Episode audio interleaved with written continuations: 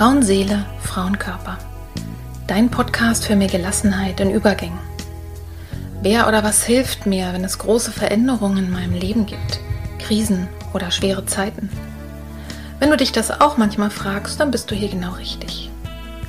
In diesem Podcast bekommst du Informationen und Impulse, um zu verstehen, was gerade mit dir passiert.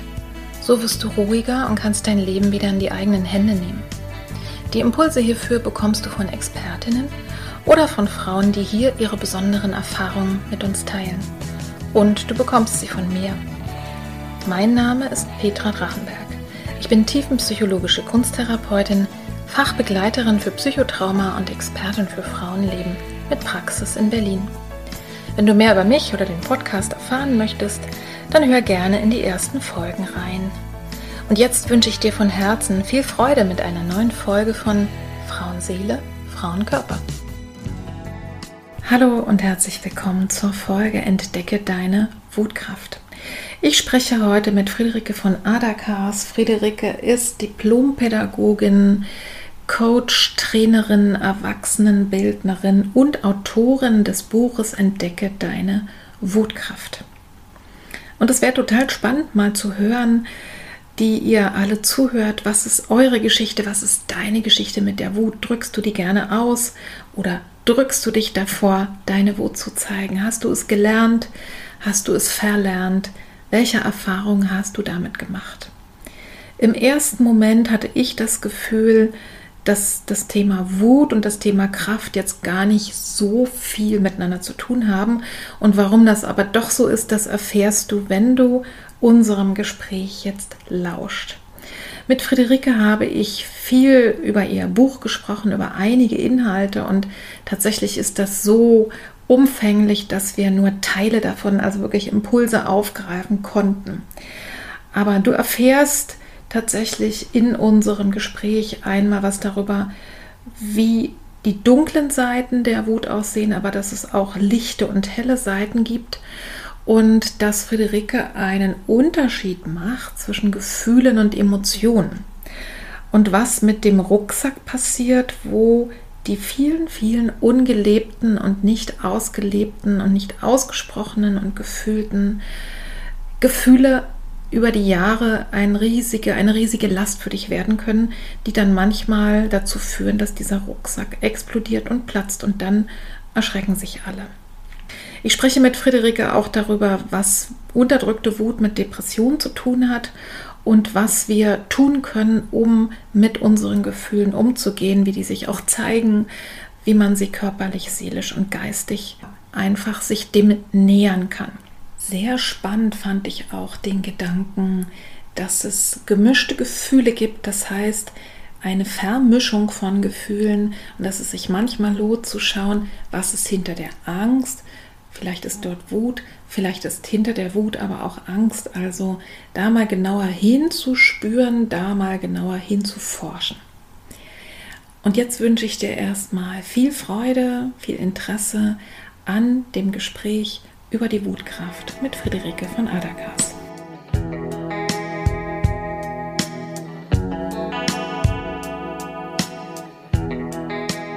Hallo liebe Friederike, schön, dass du da bist und den doch weiten Weg von Belzig auf dich genommen hast und heute hier bei mir auf dem Sofa sitzt. Und wir sprechen über Wutkraft. Was hat dich denn zuletzt wütend gemacht? Oh, das weiß ich sehr genau, weil es auf der Fahrt hierher war. Oh. Erstmal sage ich aber auch noch Hallo. Ich freue mich sehr über die Einladung. Danke, Petra. Und zwar auf der Fahrt hierher hatte ich vor mir eine Bundeswehrkolonne. Und A habe ich gemerkt, es löst Angst in mir aus. Also es macht irgendwie nicht ein Gefühl von Sicherheit, sondern irgendwie mhm. Äh, schwingt da eine Spur von Angst in mir mit, wenn ich so Bundeswehrfahrzeuge wahrnehme.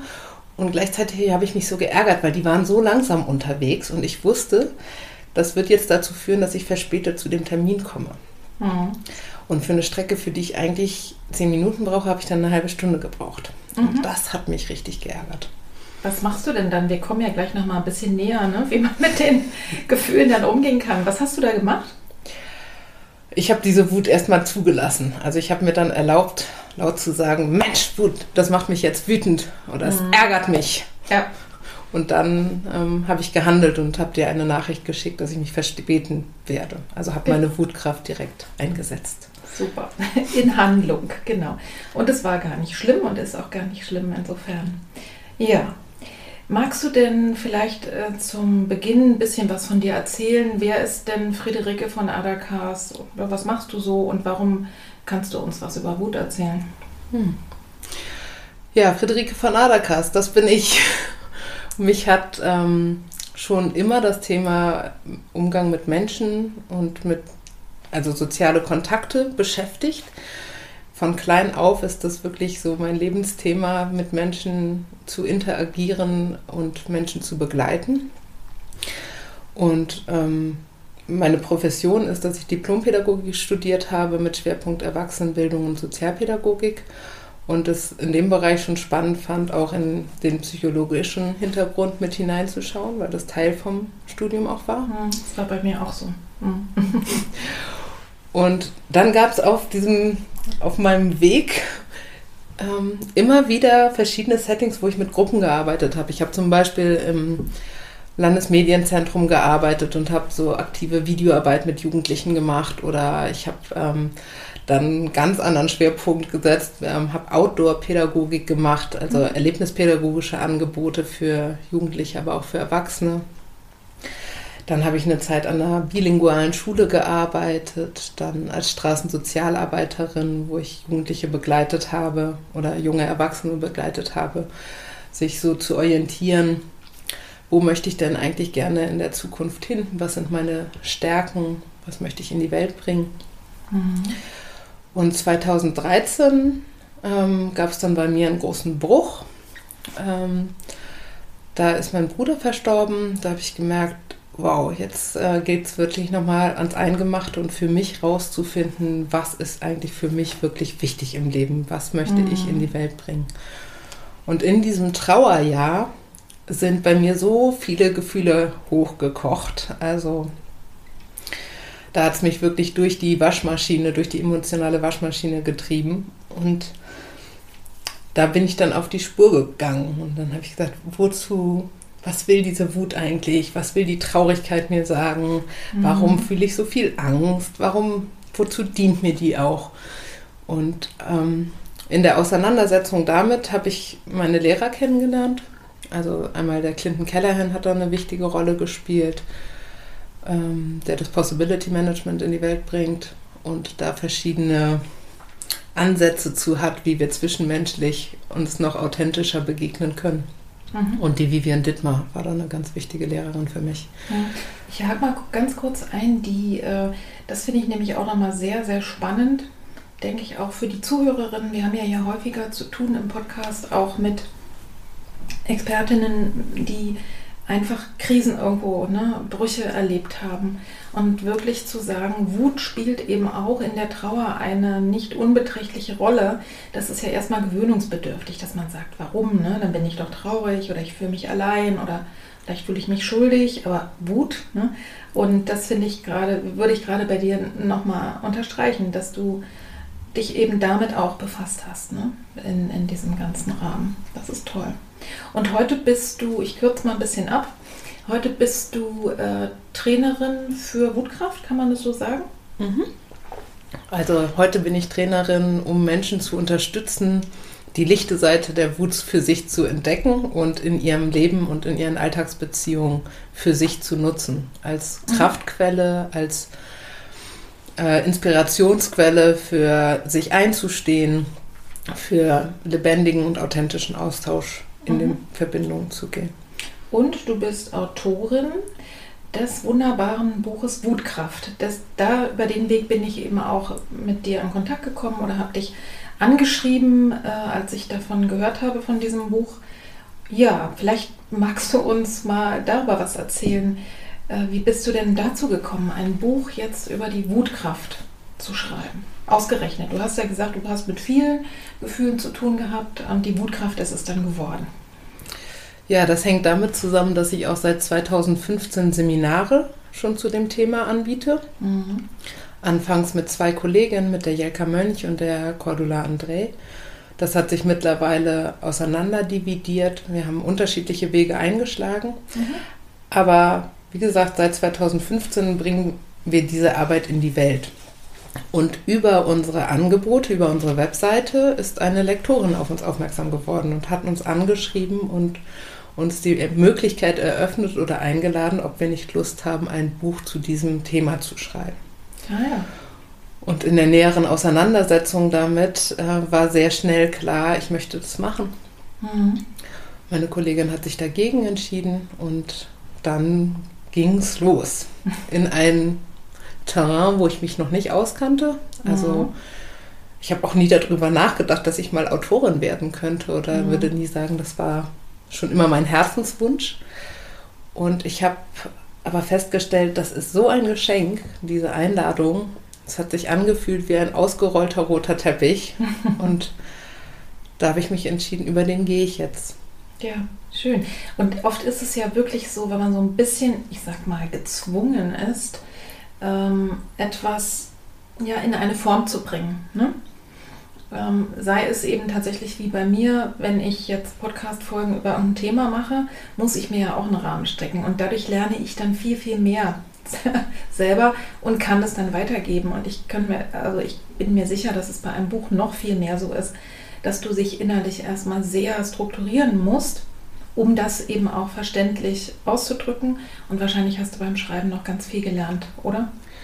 Unglaublich, also gerade in der Recherche und in der näheren Auseinandersetzung und auch in dem tiefer Schürfen. Also Mhm. Ja, bestimmte Sachen hatte ich mir in den, im Laufe der Jahre erarbeitet und plötzlich zu merken, ah, da fehlt noch was, da brauche ich noch viel mehr mhm. Futter für. Es hat auch so eine Neugier äh, nochmal eröffnet und wirklich nochmal neue Türen aufgemacht, mhm. nochmal tiefer zu gehen. Und ich habe ja das Glück gehabt, dass ich auch noch eine Frau an der Seite hatte, die mich sehr beim Schreiben unterstützt hat. Mhm. Und das wahnsinnige Geschenk daran war, dass sie mit dem Thema noch gar nicht bewandert war. Das heißt, ja, sie konnte mir unglaublich viel Feedback dazu geben, wenn ich zu schnell war, wenn ich zu viel schon vorausgesetzt habe an Grundlagen, ja. was für mich so selbstverständlich war. Und ja, sie war einfach eine unglaubliche Ergänzung, Bereicherung, um dieses Projekt gemeinsam in die Welt zu bringen. Mhm.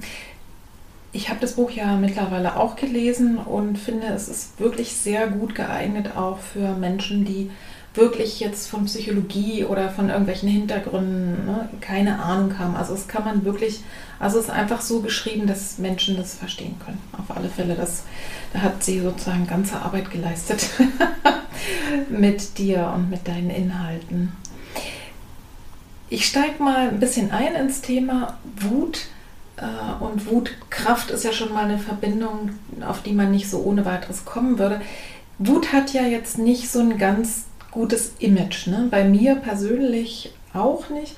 Also ich hatte einen Vater, der immer wieder sehr, sehr wütend und auch in dem Rahmen gewalttätig geworden ist. Ähm, und für mich ist Wut wirklich nicht mein, meine Lieblingsemotion. Ne? Äh, also, und ich kann auch sehr viel damit anfangen äh, mit dem Thema unterdrückte Wut ne? und Harmonie in die Welt bringen. Also das habe ich sehr gut geübt. Insofern ist es umso wichtiger, sich damit zu befassen. Und äh, ich freue mich immer total, wenn meine Klientinnen das erste Mal so richtig wütend werden.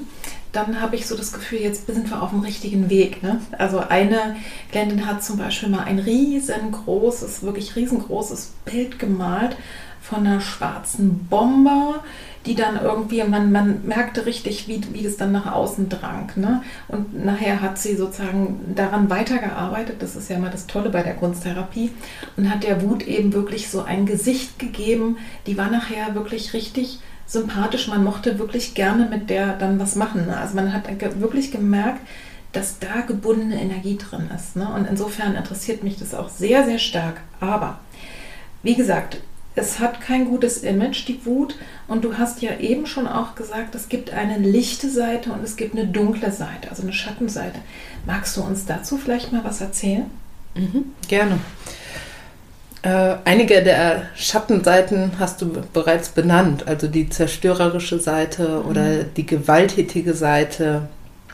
Ähm, das ist für viele ja auch das Image, mit dem wir groß geworden sind, vielleicht mit dem wir auch in unserem Elternhaus konfrontiert wurden und wo wir vielleicht zu einem bestimmten Zeitpunkt beschlossen haben, davon distanziere ich mich, damit möchte ich nichts zu tun haben. Mhm. Und für mich, also in meiner Geschichte ist es auch so gewesen, dass Wut bei uns zu Hause nicht geduldet war. Äh, es gab einen wunderschönen Harmonieteppich, der immer wieder über Konflikte oder Streitigkeiten drüber gelegt wurde. Mhm. Und wo ich auch nicht wirklich gelernt habe, wie kann ich meine Wut konstruktiv in Kontakt bringen und ausdrücken. Bei mir hat es auch dazu geführt, dass ich ab einem bestimmten Punkt begonnen habe, meine Meinung nicht mehr wirklich so zur Verfügung zu stellen, weil ich wie den Eindruck hatte, wenn ich mich positioniere und sage, was ich will, dann waren doch meine Eltern im Endeffekt diejenigen, die nachher entschieden haben, was passiert oder was gelassen wird. Mhm. Und da gab es eine bestimmte Stufe von Frustration auch drin. Mhm. Und in der Auseinandersetzung, wofür mir, mir die Wut denn auch dienen kann, habe ich gelernt, dass die Wut in der lichten Seite eigentlich die Energie ist, die mich darauf aufmerksam macht, dass etwas für mich nicht stimmt. Mhm. Und die mich dabei unterstützt, in die Handlung zu gehen und für Veränderung mich hinzustellen. Ähm, sie unterstützt mich zum Beispiel auch, mein Ja oder mein Nein zu vertreten. Mhm.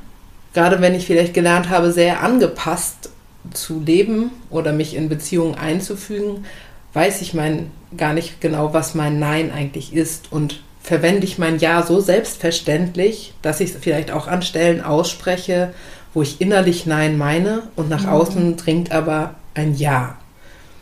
Manchmal mit ein bisschen mehr Ladung, manchmal mit beleidigt sein, manchmal mhm. mit Frustration, was minimale Anzeichen dafür sein können, dass eigentlich gerade was für mich nicht stimmt und ich eigentlich gerade einen Schritt über meine eigene Grenze mache, um vielleicht weiterhin das liebe Mädchen zu sein, der nette Junge, ähm, um nicht kompliziert oder anstrengend zu sein.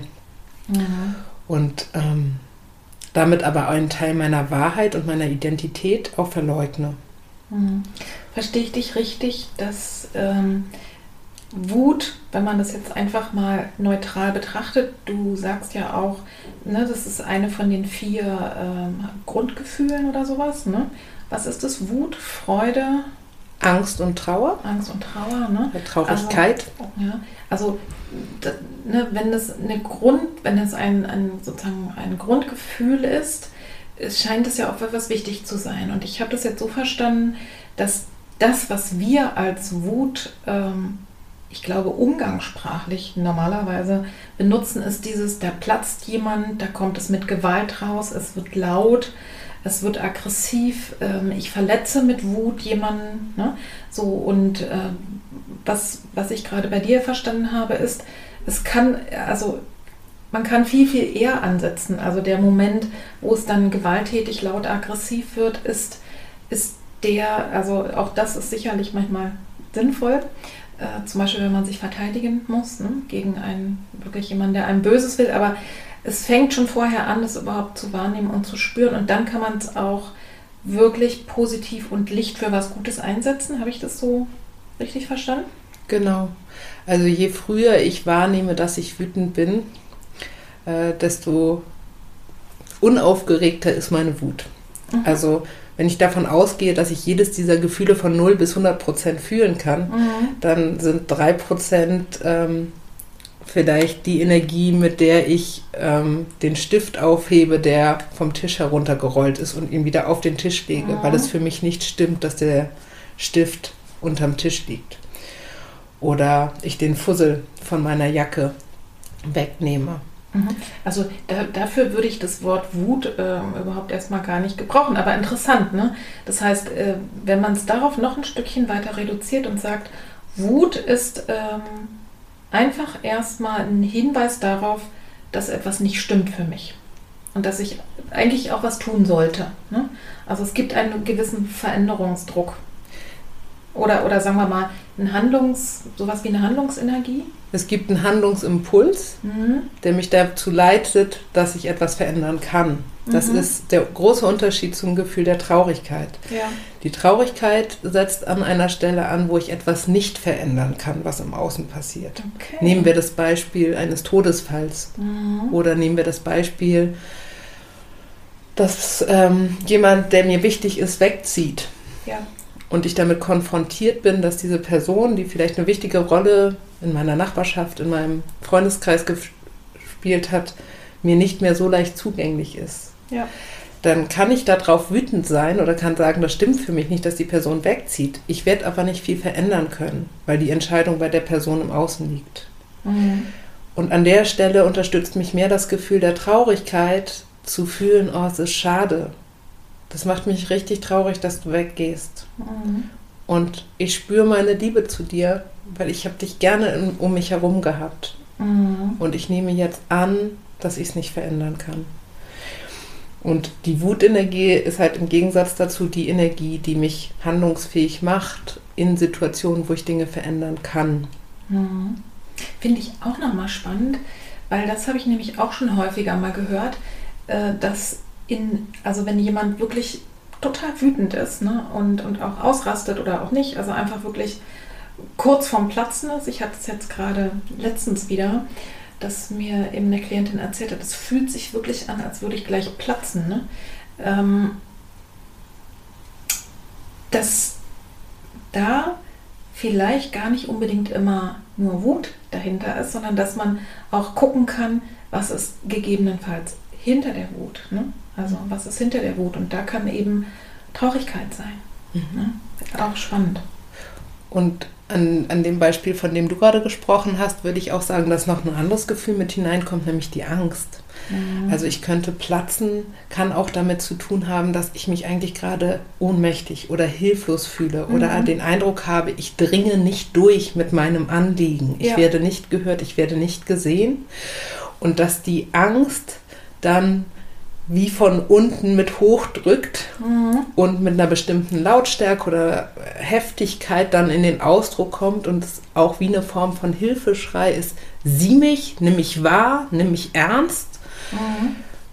Und äh, dass da dann mehr Vehemenz mit hineinschwingt, als es vielleicht mit einer klaren, puren Wutenergie bräuchte. Ja, ja. Interessant. Das heißt, es lohnt sich immer zu schauen, wenn ich erstmal, wenn ich überhaupt mal meinen Gefühlen einen Namen gebe, das ist ja gar nicht so unbedingt gang und gäbe, ne, dass man sich überhaupt bewusst macht, was man gerade fühlt, äh, aber dass da auch andere Emotionen dahinter sein können, dass es vielleicht eine nach vorne geschickt ist ne? und äh, ich bin vielleicht erstmal traurig, aber auch in der Traurigkeit kann ja trotzdem Wut sein. Das ist, macht die Sache natürlich umso schlimmer, ne? weil du jetzt gerade gesagt hast, wenn jemand verstorben ist zum Beispiel, ne? Ähm, das ist ja da, da kann ich ja trotzdem wütend sein. Das bringt zwar irgendwie nichts, ne? Ich, aber ich denke dennoch, dass es in solchen Momenten trotzdem wichtig ist, es auch auszusprechen, auch wenn es ein, gar nichts mehr ändert. Ne? Aber wirklich zu sagen, wie konntest du mich alleine lassen? Ja? Äh, oder auch sowas, was man auf den ersten Blick absurd findet, dass ähm, Frauen, die Babys verloren haben, mit denen habe ich eben auch viel zu tun, ne? dass die auch wütend äh, darüber sind, dass die Kinder gegangen sind. Ja, also das, aber es ist eben erstmal da. Ne? Und äh, ich komme mal, komm mal zu einem Thema, äh, was, worüber ich auch gestolpert bin in deinem Buch und was ich ganz interessant fand, als wir im Vorgespräch darüber gesprochen haben. Du unterscheidest nämlich zwischen Gefühl und Emotion. Mhm.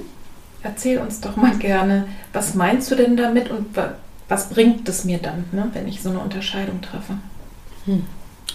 Ja, erstmal ist mir da wichtig zu sagen, es gibt unglaublich viele Ansätze für Emotionstheorien. Ja. Und ähm, ich habe für mich gemerkt, dass der Ansatz sehr unterstützend ist und ich einfach sehr lange äquivalent äh, Gefühle und Emotionen verwandt habe. Ja. Und mit der Unterscheidung gemerkt habe, ah, die haben ja ganz unterschiedliche Aufgaben. Und häufig liegt ja auf dieser Emotionalität so ein Negativstempel. Oh, du bist so emotional und das ist so mhm. anstrengend. Und ähm, mit der Beschäftigung damit, ah, es gibt eine Unterscheidung zwischen Gefühl und Emotion, habe ich gemerkt, ah ja, und beide haben eine Aufgabe. Ja. Und das Gefühl ist das, was ähm, so zwischen 10 Sekunden bis 3 Minuten andauert. Da kommt eine Information durch mich durch. Bei der Wut, habe ich es vorhin schon benannt, ist die Information, die Interpretation einer Situation, das stimmt für mich nicht. Mhm. Ich komme in die Handlung, zum Beispiel wenn ich in einer Besprechung sitze, hebe ich meine Hand und äußere meinen Gedanken oder meinen Impuls, wo ich denke, der ist wichtig, dass den das ganze Team hört. Oder ich bremse mein Kind, was gerade sich losreißen möchte, um hinter dem Ball hinterher zu laufen und ich es schützen möchte. Mhm. In den Situationen dient es mir, das Gefühl zu nutzen, um direkt ähm, ja, bei der Wut in die Handlung zu gehen. Also das Gefühl ist etwas, was ich jetzt habe und was auch mit der jetzigen Situation zu tun hat. Genau. Nicht mit irgendwas früher, nicht mit irgendwas in der Zukunft, ne? wo wir ja ständig da. Das ist ja schon mal interessant. Und wie kann ich das denn bitte merken? Woran merke ich das denn? Dass ich jetzt ein Gefühl habe. Das ist vielleicht für dich eine doofe Frage, aber. Also, es gibt so die klassischen Ausdrucksweisen, mhm. ähm, wenn ich ein Gefühl habe, wenn ich zum Beispiel traurig bin und die Tränen schießen einfach in die Augen, dann ja. ist es ein Moment von, jetzt ist es da, jetzt ist es ganz pur. Mhm. Und dann kann es ein Moment von Berührung sein und für zwei Minuten fließen einfach die Tränen ja. und dann ebbt es auch ab. Mhm. Ah, ich habe was gehört, das hat mich berührt und ich fühle mit dir oder es hat was ja, in mir mhm. in Schwingung gebracht. Oder auch, wie ich eben beschrieben habe, die Wut kommt und ich handle direkt mhm. oder benenne meine Wahrheit. Mhm. Und dann ebbt es wieder ab und ist vorbei. Das ist eigentlich auch relativ ähm, klar zu beobachten, wenn ich ein Kind beobachte. Wenn ein Kind spielt oder sich bewegt. Ein Kind hat unglaublich flexible Möglichkeiten, diesen verschiedenen Gefühlen zu folgen. Und da kann gerade noch die Welt untergehen und die mhm. dicken Kullertränen die Wangen runterlaufen. Und dann kommt ein Schmetterling vorbei und die Welt ist wieder in Ordnung und die Freude mhm. ist direkt da. Und dann klappt vielleicht etwas nicht, wo ich was Neues ausprobiert habe und dann ist die Wut da und ich ärgere mich und möchte es anders haben. Mhm. Das heißt, Kinder haben noch einen sehr puren Zugang zu diesen Gefühlen. Mhm. Ich finde, dass man bei Kindern eben auch sehr genau das sieht, was bei uns, glaube ich, schon ziemlich gut, ja, wie soll man sagen, gepuffert ist oder was wir uns vielleicht schon ziemlich gut abgewöhnt haben. Äh, es ist ja was Körperliches. Ne? Du sagst weinen, das kann ich nicht, wenn es kommt, kann ich es nicht unterdrücken. Lachen ne? bei der Freude. Ähm, aber auch schwitzen zum Beispiel. Ne? Oder eben, ich glaube, womit viele Menschen zu tun haben, ist, äh, ne, die wirklich Beißschienen haben, weil wir, weil wir unsere Kiefer so anspannen. Ne? Also Anspannung im Körper, ne? Handlungsenergie. Das ist genau das. Also ich, das fand ich für mich wirklich hilfreich, das zu hören, zu sagen, ein Gefühl ist das, was da ist und es geht auch vorbei, wenn ich es dann eben wahrnehme und zulasse ne? genau. und mich darauf einlasse. Okay, und was ist dann im Gegensatz dazu eine Emotion? Eine Emotion fühlt sich im ersten Moment genauso an wie ein Gefühl.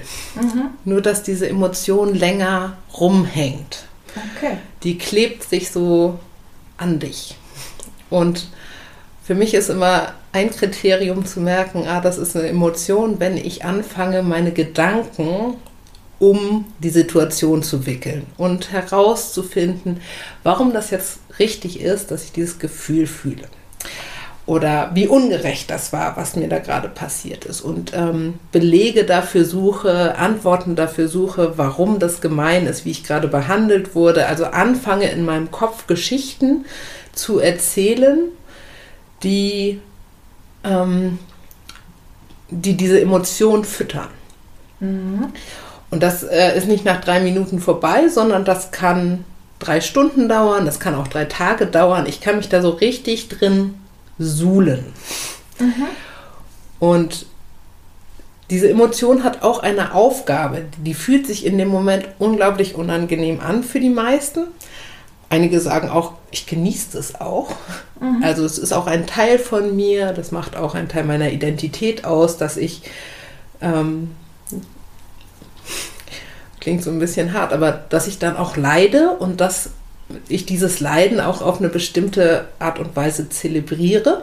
Okay, ja. Und ähm, wenn ich die Emotion als etwas sehe, was mich eigentlich darauf hinweist, hier gibt es ein Gefühl aus der Vergangenheit, was mhm. im Hier und Jetzt durch ein, eine Situation ausgelöst wird oder getriggert mhm. wird, dann hat, es, hat diese Emotion die Aufgabe, mir zu sagen, hey, schau mal dahin. Mhm. Welches Gefühl durftest du in der Vergangenheit in einer ähnlichen Situation nicht spüren? Ah, ja. Und das drückt sich jetzt durch diesen Trigger hoch. Uff, kommt mhm. diese Emotionswelle. Und diese Emotion sucht nach Heilung, nach Aufmerksamkeit, nach gesehen werden. Mhm. Und wenn ich damit vertrauter bin, wenn ich das ein bisschen mehr geübt habe, kann ich mir genau für diese Emotionen ein Setting kreieren, in dem ich, in dem ich nochmal an diesen Punkt gehen kann, wo dieser Schmerz oder diese Wut oder die Angst oder auch die Freude ausgelöst wurde, die mir dann untersagt wurde. Mhm. Ein Beispiel, was wahrscheinlich viele von uns erlebt haben, war, du bist als Kind hingefallen, hast dir wehgetan, hast angefangen zu weinen und es kommt jemand und sagt, ist doch nicht so schlimm. Stell dich mal nicht so an jetzt heul hier mal nicht so rum. Der kindliche Impuls ist eigentlich das Natürlichste, was passiert. Ich habe einen Schmerz und ich beweine diesen Schmerz oder das, was passiert mhm. ist. Und jetzt kommt eine Autoritätsperson, der ich mehr ähm, Wissen zuschreibe und sagt, das, was du fühlst, ist falsch. Mhm. Okay, wenn die das sagt, dann lasse ich das mal. Und schiebe diesen Schmerz auf die Seite und mhm. packe ihn wie in mein emotionales Gepäck. Ja. Und dieses Gepäck trage ich mit mir rum. Und das heißt, äh, kann, wenn wir in diesem Bild bleiben, ist jede, jedes Gefühl, was ich als Kind, als Jugendliche, sagen wir mal bis heute hatte, aber nicht ausgedrückt habe, weil ich gründlich gelernt habe, dass es keinen interessiert oder dass es nicht gerne gesehen wird oder dass es vielleicht gar nicht stimmt. Trotzdem ist es ja da, ne? ist ja auch, auch wirklich eine körperliche Energie. Kann man sich vorstellen, dass jedes von diesen Erfahrungen und Situationen wie dann neu dazukommt, dass ich irgendwann einen riesengroßen Rucksack mit mir rumtrage, der voller ungelebter Emotionen ist? Genau. Mhm. Und das heißt, wenn wir mal in diesem Beispiel bleiben, ich, ähm, also sagen wir mal, ich habe dieses, ne, stell dich nicht so an, hat doch gar nicht wehgetan.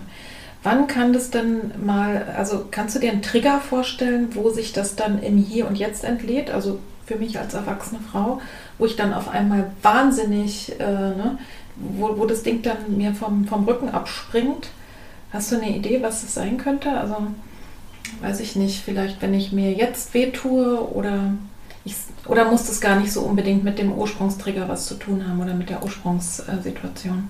Das muss gar nicht so eins zu eins mhm. ähm, mit der Ursprungssituation verbunden sein. Es reicht, mhm. wenn ich dann ein Gegenüber habe, was sagt, ist doch nicht so schlimm. Was regst du dich denn jetzt so auf? Ah ja, ne? okay, das verstehe ich. Ne? also, dass, dass auch dieser Kontext dann vielleicht der Auslöser ist. Keine Ahnung, es ist vielleicht wirklich irgendwas passiert ne? Äh, und auf einmal ist es ein, ein Ding zu viel und dann kriegt es irgendjemand ab, der wirklich gerade nichts Böses gemacht hat. Ne? Ja. Äh, und dann fliegt dem das um die Ohren. Ja. Im besten Falle dann ist es dann ein Mensch, der vielleicht eine Idee hat davon, dass hier gerade was anderes passiert, ne? als ein Ehe- oder Beziehungsstreit. Ah ja, das ist total spannend, weil damit habe ich natürlich auch äh, in der Praxis andauernd zu tun, ne? dass ich eben auch sage, von dem momentanen Gefühl, ich habe es halt viel mit Angst zu tun. Ne? Mhm. und wenn man da dahinter guckt, ist eben auch manchmal Wut da. Das ist schon spannend. Ne? Mhm. Und äh, ich dann frage, kann, also wenn du mal so überlegst, was hat sich vielleicht ähnlich angefühlt? Und vielleicht, wenn du mal schaust, die früheste deiner Erinnerungen, die sich so ähnlich angefühlt haben, dann kommt man oft auf den Weg. Ne? Und das ist äh, ungeheuer kraftvoll. Das ist wahrscheinlich deine, deine Arbeit im Coaching. Ne? Ja. Ich gehe mal einen Schritt weiter, weil auch das etwas ist, ähm, was mich erstmal so ein bisschen zum Nachdenken gebracht hat, durchaus auch zum Zweifeln. Also weil das einfach so ein großes Thema ist. Du schreibst, also eine deiner Thesen im Buch ist auch, dass unterdrückte Wut äh, zu allerhand Krankheiten führen kann. Ne? Also gerade Herz-Kreislauf, das ist, glaube ich, auch ziemlich gut sogar wissenschaftlich belegt, aber eben auch zu Depressionen. Und äh, darüber würde ich gerne noch ein bisschen mehr hören von dir. Mhm. Also, ähm, was mich sehr inspiriert hat, war der Marshall Rosenberg. Der hat ja das Zitat geprägt: Depression ist die Belohnung für unser jahrelanges Bravsein. Mm, ganz schön, ja. Und ähm, für mich passt das insofern, weil Wut ja definitiv nicht brav ist. Wut ist ja anstrengend. Das mhm. heißt, da sehe ich schon, dass es eine Verknüpfung gibt mit, ah, wenn ich meine Wut unterdrücke und immer schön brav und lieb bin, dann war ja seine These, führt das zum, zur Depression. Und in der Auseinandersetzung mit äh, dem Thema Wut habe ich auch im Kontakt mit dem Clinton Kellerherrn ganz stark äh, die These verfolgt oder erforscht oder versucht zu durchdringen, ähm, was ist das mit diesen Depressionen? Mhm. Und ähm, von ihm habe ich den Gedanken das erste Mal gehört, dass es eine Vermischung von Traurigkeit und Wut ist. Ja, ja. Und ein Teil von mir war richtig lange damit beschäftigt zu sagen, das ist ein bisschen zu leicht gedacht oder zu kurz gedacht. Also Depression ist ja ein viel größeres Thema. Und in der Selbsterforschung, würde ich es mal nennen. In der Zeit nach dem Tod von meinem Bruder war ich definitiv auch in Phasen, wo ich wie so depressive Phasen hatte. Mhm. Und als ich mich dann damit auseinandergesetzt habe, was hat es denn mit dieser Vermischung von Traurigkeit und Wut auf sich? Und wenn ich dem einen Fokus gebe in meinem Leben, verändert sich was, wenn ich diese beiden Gefühle versuche auseinanderzuziehen. Ja. Und was ich festgestellt habe, ist, dass ähm, dass wenn ich diese beiden Gefühle auseinandergezogen habe, es immer wieder dann Phasen gab, wo ich mich klarer gefühlt habe, wo ich mich ähm, aufgestellter wahrgenommen habe und präziser in der Fähigkeit zu fühlen oder in Kontakt mit Menschen zu gehen. Und was, was mir bildlich so kommt, ist, die Traurigkeit ist ja im Schatten das Gefühl, was mich in die Passivität bringt. Mhm. Also wo ich nicht mehr handlungsfähig bin, weil ich die Hände in den Schoß lege und sage, hier kann ich nichts verändern. Ja. Das ist ja der passive Anteil oder der Schattenanteil der Traurigkeit.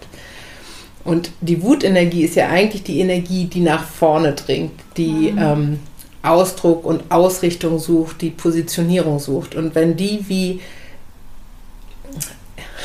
ja, wie in so, äh, zeige das hier die ganze Zeit, das können die Hörer natürlich nicht ja. sehen.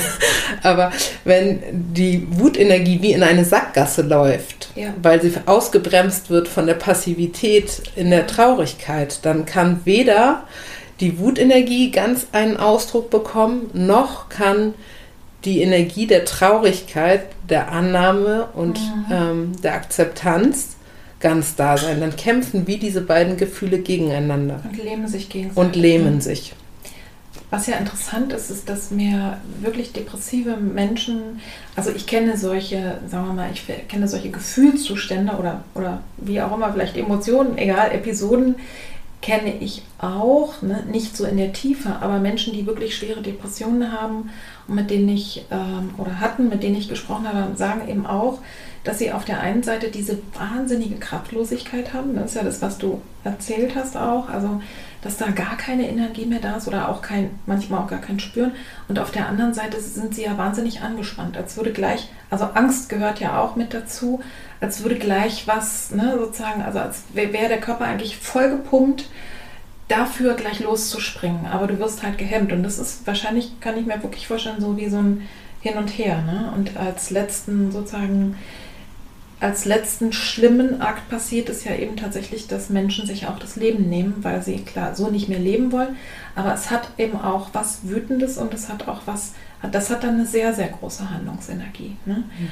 Und insofern finde ich, ist es auch ein wichtiges Thema, das mal auf den Tisch zu legen, dass das da auch drin ist. bei einem depressiven Menschen. Und dass die Handlungsenergie der nicht ausgedrückten Wut nach außen auch mhm. dann sich ausdrücken kann durch den Akt des Suizids, ja. des Freitods, indem ich die Wutenergie gegen mich selber anwende. Ja, ne? deswegen, äh, aber ich frage jetzt mal ganz praktisch rein, wenn du als Coach zu tun hast äh, mit depressiven Menschen, ich gehe mal davon aus, dass da auch welche dabei sind, die haben, ne, kennen dich, haben dein Buch gelesen, haben gesagt, super, jetzt heilen wir die Depression mit Wutkraft. Wie machst du das denn? Also was macht man ganz konkret? Oder ne, kannst du es uns ein bisschen beschreiben? Wie komme ich denn daran an die Entmischung und was mache ich denn dann? Also das, was ich mit denen konkret mache, ist entweder, dass ähm, wir über den kognitiven Weg uns dem Thema annähern oder tatsächlich auch auf die körperliche, auf der körperlichen Ebene dem Thema annähern und uns damit auseinandersetzen, worüber bist du eigentlich gerade wütend? Ja. Und was macht dich traurig? Mhm. Und ähm, das kann in Form von Gespräch sein, das kann auch in Form von ähm, Schrift sein, also dass ähm, die sich Zeit nehmen und das für sich aufschreiben. Und es mhm. kann auch ein körperlicher Akt sein, wie ein, wie ein Bild, wo ich mir wie vorstelle, dass ich diese beiden Gefühle in mir trage und die auseinanderziehe. Und benenne, welches Gefühl ziehe ich jetzt wie aus meinem Körper heraus und lege es neben mich. Und guck mir das überhaupt mal an. Genau. Also dass wie ein bildlicher oder auch ein körperlicher Akt nebeneinander stehen. Mhm. Und wenn die beiden Gefühle auseinandergezogen sind, auch zu sehen, ah ja, da ist die Wut, da ist die Traurigkeit. Vielleicht kommt die Angst auch dazu, vielleicht gibt es auch ähm, Stellen, wo die Freude mit verbunden ist und das wirklich auseinander zu dröseln und dann als pure Gefühle denen auch wieder einen Platz in meinem Körper zu geben. Also nicht, dass es darum geht, die komplett aus meinem Körper mhm. zu entfernen, sondern ihnen neue Plätze in meinem Körper zu geben. Mhm. Und das, was ich an Rückmeldungen bekomme, ist, dass die Menschen wiederkommen und sagen, also für zehn Minuten habe ich mich richtig klar gefühlt. Das war richtig toll. Also mhm. da war endlich mal wie so ein wie so ein Wattefilter weg. Da hatte ich wieder den Eindruck, ich habe einen Zugang zu dem, was ich will, wofür ich im Leben da bin, wofür ich stehe. Oder mhm. diesmal hat schon eine Stunde angehalten. Mhm. Ah, in der letzten Woche gab es immer wieder Momente, wo ich mich an diese Klarheit anschließen konnte. Also mhm. es dauert unterschiedlich lange an. Und ja. es ist nicht mit einmal geschehen, sondern es braucht immer wieder diese Auseinandersetzung damit, was ist da eigentlich in mir los? Mhm. Was tobt da in mir? Genau. Und du hast ja über gemischte Gefühle, ne? auch äh, steht, glaube ich, auch was im Buch. Und das ist spannend, weil ich damit auch häufig zu tun habe. Dass das ist wirklich so, also so verfilzt ist mit, also ne, manchmal, dass es wirklich ein bisschen Detektivarbeit auch bedeutet oder auch, mit, dass es lohnt, mit Geduld heranzugehen, weil das wie wirklich miteinander verwoben ist. Ne? Das ist echt schwer auseinanderzuhalten. Ist, ist es wirklich jetzt oder ist es was Altes? Ne? Mhm. Und was genau ist es überhaupt? Ne? Weil ich sag mal, in, in so einem heftigen, wenn man jetzt Menschen beobachtet zum Beispiel, die gerade einen Wahnsinnssieg äh, errungen haben. Wenn man sich da den Gesichtsausdruck anguckt, kann man, könnte man es, wenn man den Kontext nicht hat, womöglich gar nicht von einem Wahnsinnsausdruck von Wut in dem Moment unterscheiden. Ne? Also da, äh, da, da ist, die ähneln sich auch durchaus. Ne? Also auch vielleicht vom körperlichen Eindruck her. Mhm. Ja, das ist spannend. Also ich sag mal nur zum Thema äh, zum Thema Depressionen auch, ist es klar jetzt für alle, die zuhören und sagen, boah, jetzt erzählt ihr hier wieder irgendwas und so einfach ist es auch nicht. So einfach ist es auch nicht, aber es lohnt sich zumindest. Wir wissen klar, Depression ist eine biopsychosoziale Geschichte. Ne? Es gibt Menschen, die haben genetische ne, Vorprägungen, ähm, aber dennoch bin ich wirklich der festen Überzeugung, dass es für alle, egal ob ich eben mehr tatsächlich einfach vielleicht vorbelastet bin, auch äh, familiär ähm, und das er kriege oder ob es eine erworbene Geschichte ist durch, ne, durch einfach so, wie ich gelebt habe. Ich glaube, trotzdem können alle davon absolut profitieren, ähm, sich aber anzugucken, was passiert dabei. Ne? Und wirklich diese, diese Energie zu nutzen, weil das ist ja genau das, die ist so gebunden und wie so eingefroren und äh, es lohnt sich wirklich da zu gucken. Und wenn ich mir vorstelle, mein ganzer Rucksack mit meinen ähm, Wutemotionen, ne, die ich alle nicht ausgepackt habe, äh, da, da lohnt es sich mal reinzugucken, weil ich trage womöglich einen großen Schatz mit mir rum. Nur, dass es eben sinnvoll ist. Und da, da wäre jetzt nochmal meine Frage, Siehst du das auch so, dass es sinnvoll ist, wenn ich wirklich einen großen Rucksack habe und der ist voll zum Bersten voll, dass man es Stück für Stück abarbeitet und nicht so mit einer Wundersitzung und dann ist alles prima, weil es gibt ja auch immer mal wieder solche Versprechen. Ne? Ich mache jetzt einen Wochenend-Workshop und dann bin ich meine, ne?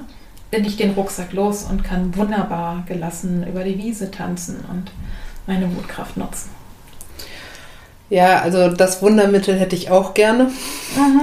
Ich kann aus eigener Erfahrung sagen, dieses Wundermittel und ähm, die Auseinandersetzung oder die Begegnung mit meiner emotionalen Wut, das einmalig zu machen, gibt es in meiner Erfahrung nicht. Mhm. Und ich bin seit mehreren Jahren dran und habe den Eindruck, da kommt immer noch mal eine Welle, ja. die mich mal davonträgt, die mich manchmal verzweifeln lässt, die mich manchmal überflutet und mich in die Gefühlswaschmaschine katapultiert. Mhm. Und es ist für mich nichts, wo ich denke, es ist irgendwann vorbei, mhm. weil Emotionen sich auch gestern wieder eingestellt haben können oder vor zwei Wochen. Ja. Also es ist nicht so, dass es nur die Emotionen aus der Vergangenheit im Sinne von Kindheit, Jugend sind, sondern dass ich mir das eigentlich jeden Tag neu produzieren kann, ja. wenn ich zum Beispiel entscheide, in diesem Setting ist es nicht angemessen, meine Traurigkeit zu fühlen. Mhm. Und zack, schiebe ich sie auf die Seite und sie landet sofort in meinem Rucksack. Und schlau ist es, wenn ich dann aber vielleicht geübt bin und mir abends mal überlege, was war heute so los und sie dann auspacke und sage, okay, ne, ich kann jetzt mal angemessen traurig sein oder ne, es ist ja auch eine Fähigkeit, ne, es ist ja, das glaube ich, hm, das ist auch wichtig nochmal hier zu sagen, es geht nicht darum, ungeschützt und jederzeit überall alles Gefühl, was jetzt gerade hochkommt, ja, äh, auszuleben, wie es eben ein Kind tut. also darum geht es nicht, sondern dem aber einen Raum zu geben und einen Ausdruck zu geben. Ne? Mhm, ja. Genau. Was hast du denn mal, hast du denn noch mal einen guten Tipp für alle, die sagen, oh, also die, die entweder sagen, ich habe so viel aufgestaut, ich habe so viel und ne, ich fühle mich so unter Druck und Spannung oder es gibt ja auch Menschen, die echt darunter leiden, dass sie wirklich andauernd platzen. Ne? Also auch es nicht im Griff haben. Also einfach wirklich, äh, wie, wie kann ich denn mit diesen Emotionen oder auch manchmal eben dann mit den aktuellen Gefühlen umgehen? Wie kann ich die ausleben und rauslassen, ohne Menschen zu verletzen oder mich selber? Wie mache ich das? Da ist meine Empfehlung tatsächlich, ähm, wie prophylaktisch zu arbeiten. Okay. Und zwar mich, mir wie jeden Tag ein Zeitfenster einzuplanen, wo ich meiner Wut eine Aufmerksamkeit schenke. Mhm. Also wo ich bewusst sage, ich bin zwar gerade überhaupt nicht wütend, aber ich erlaube mir, wütend zu sein. Und es gibt verschiedene Übungen, die man machen kann, um in diese Wut hineinzugehen. Mhm. Das kann sein, dass ich mir immer wieder sage, ich bin wütend, ich bin wütend, ich bin so wütend und mit unterschiedlichen Energieleveln spiele mhm. und gucke, was macht das mit mir. Oder dass ich eine Aktivität mache, also es kann zum Beispiel sein, dass es dich unterstützt, joggen zu gehen mhm. und das über das Laufen und die Entscheidung, so jetzt lege ich einen Sprint ein oder jetzt fetze ich diese Treppen hoch und runter, mhm. ähm, ein Hochpushen meiner Energie ja. passiert und ich Ja sage zu dieser Energie, die in meinem Körper dann ins Fließen kommt. Mhm. Und auch zu beobachten, vielleicht gibt es eine bestimmte Situation oder einen bestimmten Kommentar von jemandem, über den ich mich geärgert habe. Ja.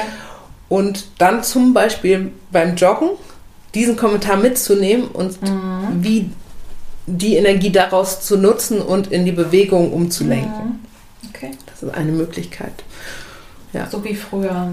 Es gibt auch, glaube ich, immer noch dieses, dieses Bild, ne? ich, der, der Mann der Bauer ist wütend und hack, geht dann Holz hacken. Ne? So.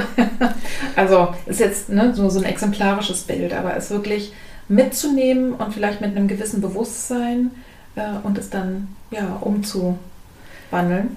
Und was für ein Glück, dass der Bauer damals die Möglichkeit hatte. Ja.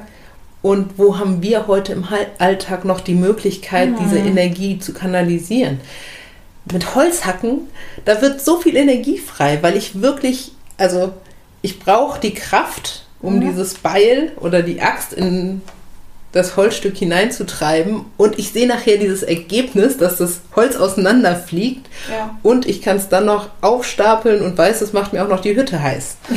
Also Schön, da ne? sind so viele Aspekte ja miteinander verbunden, wo, wo ich auch einen Ausdruck für diese Wut mhm. Finde. Und das heißt, forsche doch einfach mal, was dein Holzhacken ist. Ne? So. Genau. Was ist dein persönliches Holzhacken? ist es laute Musik? Ist es Schlagzeugspielen? Ist es Tanzen zu lauter mhm. Musik? Ist es Joggen? Ist es ähm, Kraulen im Schwimmen? Oder ist es Boxen? Also wirklich zu, herauszufinden, was ist mein Ausdruck für meine Wut? Mhm. Und was ich ja ganz, was ich ja interessant finde, ist, dass du sagst, auch präventiv, weil das ist meine Dauerrede ähm, mit meinen Klientinnen, wenn ich ihnen bestimmte Übungen verschreibe, ne, sage, atmen, Selbstberuhigungsübungen, also wirklich mal einen Moment, einfach drei Minuten, einfach nichts tun und einfach mal gucken, wie geht's mir. Und das bitte üben, indem immer, immer, immer üben. Und dann habe ich es auch zur Verfügung, wenn es mal bitter nötig ist, wenn es mir nämlich nicht gut geht, wenn ich nämlich ja. gerade wieder genau. rausgekickt bin aus der Gegenwart, dann habe ich es drauf. Ne? Und, äh, und ich glaube auch, ja, es kommt mir so vor, als würdest du sagen, auch die Wut wirklich einzuladen ne? äh, und zu sagen, ich gucke dich jetzt erstmal an. Und ich glaube, wenn man ein bisschen wenn man ein kleines bisschen äh, sozusagen zulässt, dass es eben auch zu mir gehört ähm, und dass es auch gewesen sein darf, äh, dann ist es ja, ähm, dann erinnert man sich auch an Sachen und ich glaube, dann geht es auch relativ fix, äh, dass, dass es dann auch, äh, dass es dann auch äh, gespürt wird. Ne? Also ist viel körperlich.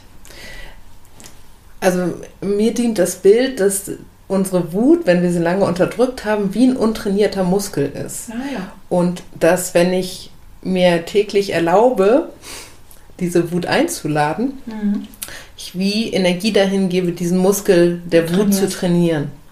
Und dann ist er mir in Alltagssituationen viel schneller zugänglich. Wenn ich aber so damit beschäftigt war, dass ich keine Position oder keine Meinung haben darf und Sachen für mich immer okay sein müssen. Also mhm. ich nie an den Punkt kommen darf, wo es heißt, hey, das stimmt für mich nicht. Dann ist dieser Muskel ja unglaublich verhungert. Mhm.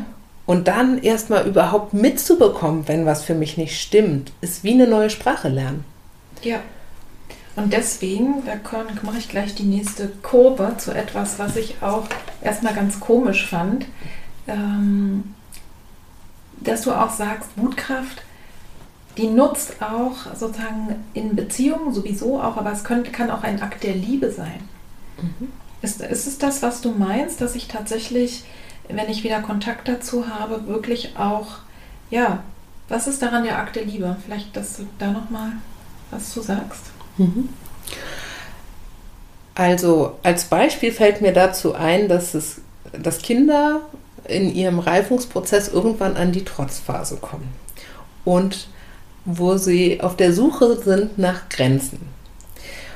Und der Akt der Liebe kann an der Stelle tatsächlich sein, dass ich als Eltern Grenzen setze und diese Grenzen halte, weil meinem Kind das auch eine Form von Sicherheit und Verlässlichkeit vermittelt. Mhm. Dann kann sich mein Kind darauf einstellen, ah, hier geht es gerade nicht weiter. Und das Kind landet an der, also für das Kind fühlt sich das an wie die Mauer der Vergeblichkeit. Mhm ich möchte es doch so gerne und warum gibt es jetzt dieses Nein? Und dann habe ich als Erwachsener eine Möglichkeit, dem Kind zu begegnen.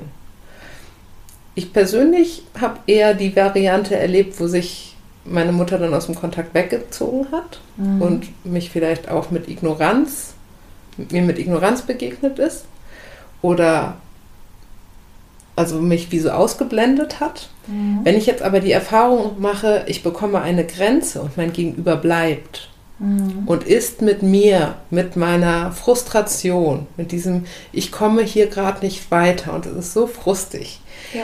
dann lerne ich, ja, es gibt eine Grenze, aber dadurch entsteht auch Bindung und Beziehung mhm. und Präsenz im Kontakt miteinander. Mhm. Und das miteinander zu üben, dass ich auch in Partnerschaft oder im Arbeitsleben auch mal eine Grenze setze mhm. und nicht erfahre, das hast du falsch gemacht, deswegen will ich nichts mehr mit dir zu tun haben, sondern hier ist meine Grenze, ich bleibe. Mhm. Okay, du gehst jetzt vielleicht selber aus dem Kontakt, weil du dich erschrocken hast vor der Grenze. Ich nehme wieder Kontakt mit dir auf. Ja. Und dass, dass der Konflikt an einer Stelle entsteht, der ein Teil unseres Kontaktraumes betrifft, aber ja nicht mhm. unsere komplette Beziehung. Ja. Das heißt nicht das, was, denke ich, das hast du ja gerade geschildert, ne? dass die Reaktion auf, äh, auf Wut oder auf Bedürfnisse oder auch auf ein Nein, egal, also irgendwas, was jedenfalls unbequem ist, ne? nicht äh, ist, ich gehe weg, sondern ich bleibe da und halte das jetzt kurz mal aus oder auch länger. Ne? und bleibe da. Das ist ja die Daueraufgabe von Eltern pubertierender Kinder, ne? weil es ja. ja. genau da um Grenzen geht und in der Beziehung, in der Partnerschaft auch. Ne? Das heißt, tatsächlich der Akt der Liebe ist, ich gebe dir die Möglichkeit, mich noch ein bisschen besser kennenzulernen, indem du nämlich meine Grenze spürst, vielleicht auch enttäuscht bist und ich mute dir zu und mute mir zu, dass wir nicht perfekt sind, sondern dass wir fehlbare, störbare Menschen sind, dass wir uns, ne, dass, dass wir uns auch gegenseitig enttäuschen. Also eine meiner wichtigsten Sachen, die ich in letzter Zeit so gelernt habe, war auf einem Seminar, wo ich mir wirklich den, den Satz, also wo ich das erste Mal gemerkt habe, was das für ein riesen Glaubenssatz von mir ist, mir, also mir wirklich zu erlauben, ich darf andere enttäuschen. Das finde ich ganz schrecklich. Ja? Ich darf andere enttäuschen und das ist dann auch wirklich traurig für die.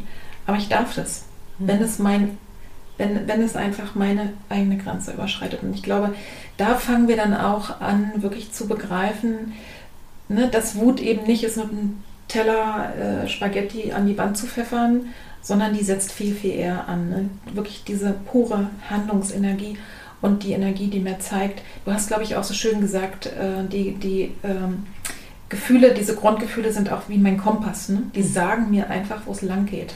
Ja. Ich glaube, das ist ein toller Punkt. Ich mache jetzt mal die Biege äh, und möchte aber gerne noch wissen, äh, wie arbeitest du denn als Coach mit deinen Klientinnen? Du hast ja schon mal so ein bisschen angefangen, aber du hast ja auch Workshops oder sowas.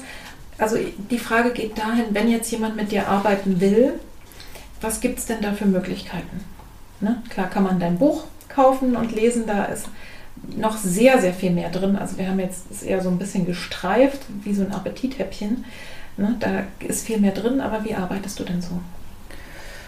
Ja, also es gibt die Möglichkeiten in Einzelcoachings dem Thema auf die Spur zu kommen.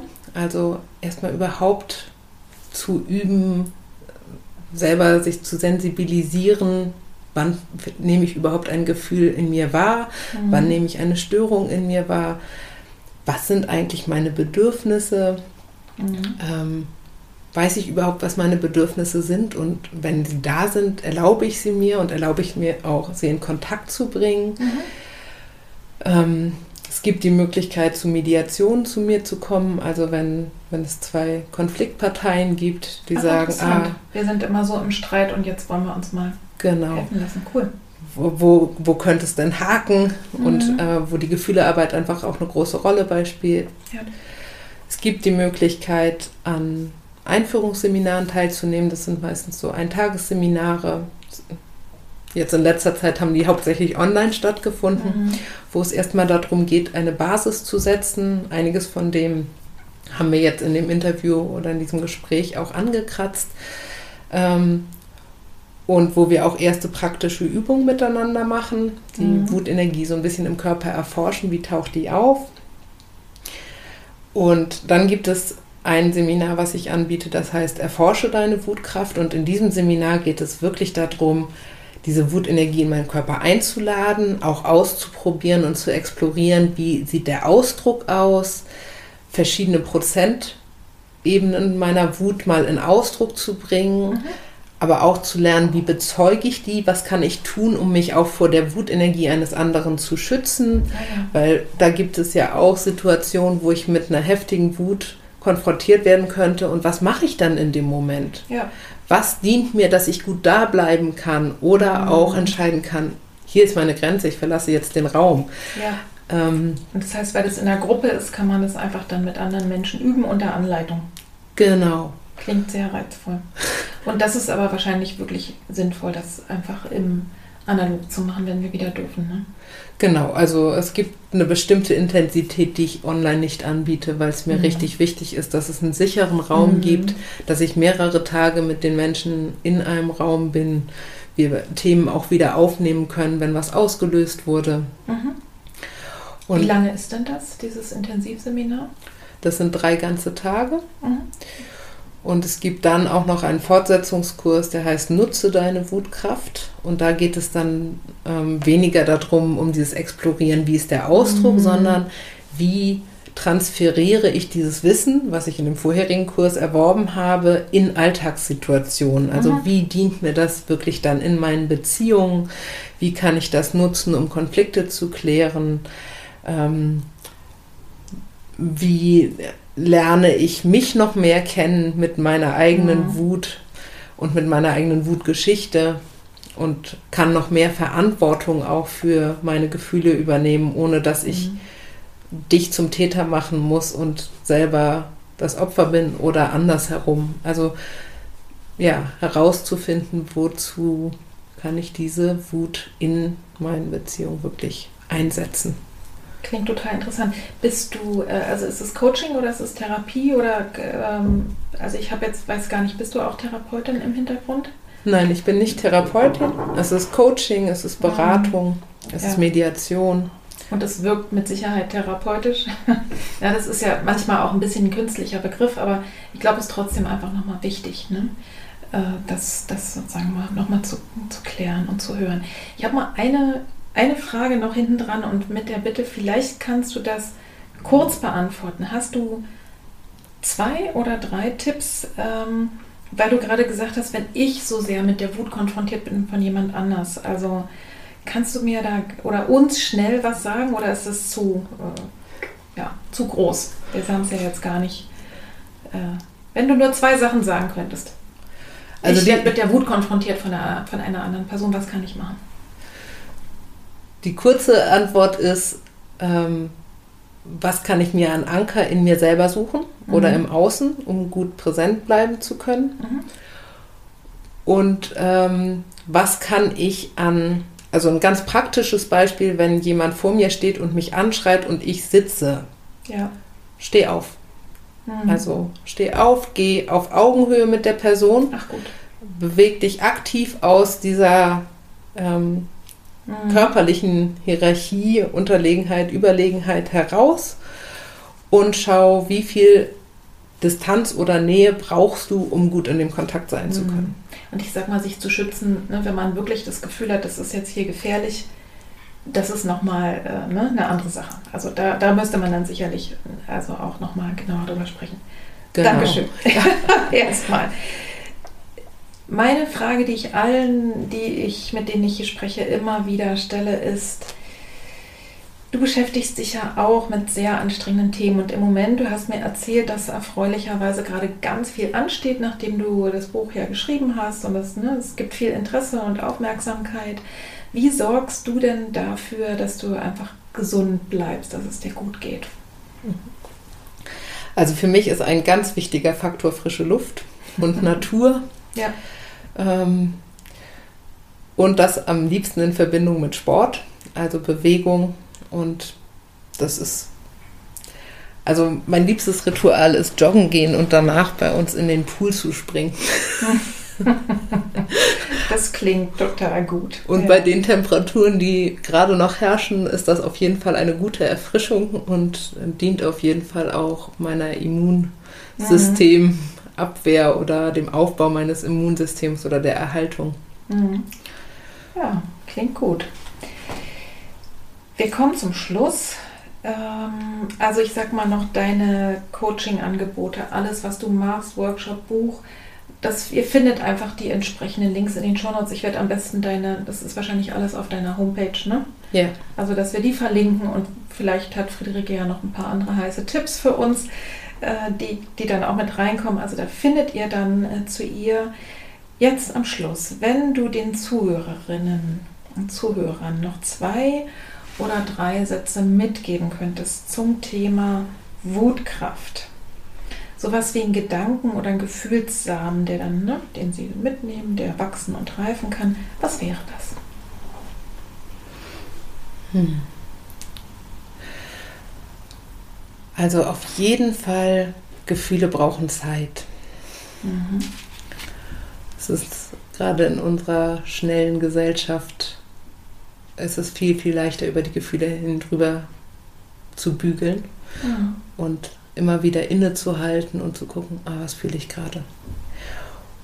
Und ein Kernsatz ist für mich auch noch, ich gebe mir die Erlaubnis, Nein zu sagen. Mhm. Und es kann sein, dass es etwas in dir auslöst. Und zu dem Ausgelösten sage ich ja, aber es ist nicht meine Verantwortung. Ah ja. Kannst du es nochmal wiederholen, weil das war jetzt sehr äh, konzentriert? Ich gebe mir die Erlaubnis, Nein zu sagen. Ja. Ich gebe mir die Erlaubnis, Nein zu sagen. Und es kann sein, dass mein Nein etwas bei dir auslöst. Mhm. Und ich sage Ja zu dem Auslöser. Mhm. Aber es ist nicht meine Verantwortung, was du dann fühlst oder wie du damit umgehst. Mhm. Das heißt aber, das ist etwas, was du dir innerlich sagst, wenn du im Kontakt mit jemandem bist und sagst Nein und du weißt, es wird was auslösen. Und aber was es auslöst, das ist die Verantwortung der Person. Mhm. Ah, verstehe. Und es kann hilfreich sein, das tatsächlich auch laut zu artikulieren. Mhm. Oder ah, ich merke, dass das gerade bei dir was auslöst, dass ich Nein sage. Mhm. Und ich bekomme das mit. Mhm. Und ich sehe dich mit diesem Schmerz und ich lasse den Schmerz bei dir. Mhm. Okay. Also liebevoll anerkennen, sehen und mich dennoch nicht verantwortlich fühlen, mhm. sondern darauf vertrauen, dass ich ein erwachsenes Gegenüber habe, was Verantwortung für sich übernehmen kann, mhm. Verantwortung für die eigenen Gefühle übernehmen kann, was ich nicht retten muss, weil mit dem Retten erhebe ich mich auch wieder über mein Gegenüber mhm. und verhindert, dass wir uns auf Augenhöhe begegnen können. Mhm. Und es wirklich als Möglichkeit zu sehen, uns beide in unsere Größe und in unsere Kraft einzuladen mit dem, es ist dein Gefühl und ich vertraue darauf, dass du dich gut um dich kümmern kannst. Sehr schön. Vielen, vielen herzlichen Dank, dass du da warst, dass du uns mitgenommen hast, dass wir jetzt hier vielleicht einen ersten Impuls gesetzt haben, äh, sich mit dem Thema Wut wirklich auch liebevoll und achtsam auseinanderzusetzen. Ja, und vielleicht bis zum nächsten Mal. Ich habe ich hab so den Eindruck, da stecken noch einige Themen drin, die wir möglicherweise an anderer Stelle nochmal vertiefen. Erstmal alles Liebe, alles Gute. Bis dann. Ja, herzlichen Dank für die Einladung, Petra.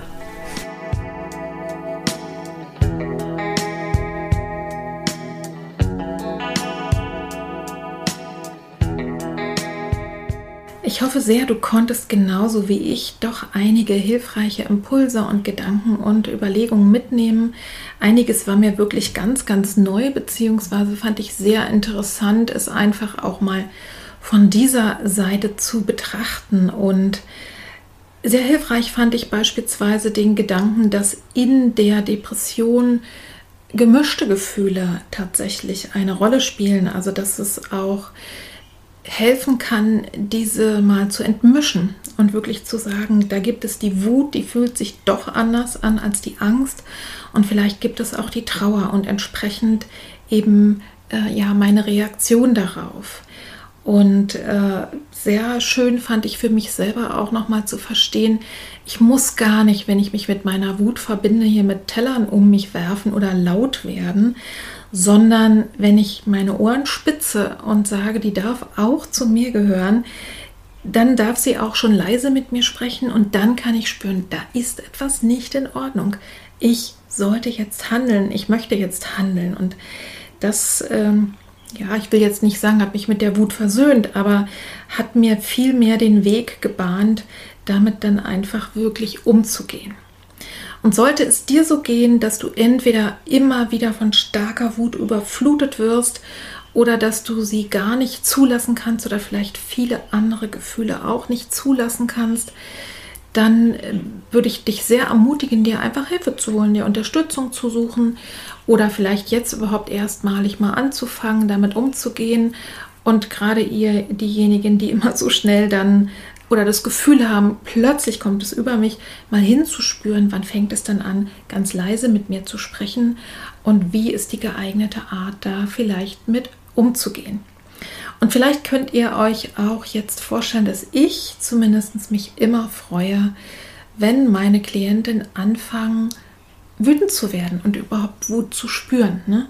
Und wie gut es tut, äh, Dinge einfach rauszulassen. Bei mir ist es manchmal in Bildern, aber manchmal lasse ich sie auch einfach ein bisschen lauter was erzählen und wer sich einfach intensiver auch mit seiner Wut auseinandersetzen möchte, findet in den Show Notes ansonsten auch die Homepage äh, und die Angebote von Friederike, die ja ganz speziell genau in der Hinsicht arbeitet und das habt ihr ja auch schon gehört. Also, ich wünsche dir jetzt viel, viel Freude und Spaß beim Ausprobieren, beim Experimentieren, auch mit deiner Wut. Ich glaube, dass es wirklich sehr, sehr spannend sein kann, sich damit zu verbinden und demzufolge daraus Kraft zu schöpfen. Und ich wünsche euch allen alles Liebe, alles Gute, viele herzliche Grüße. Bis zum nächsten Mal. Deine Petra. Tschüss.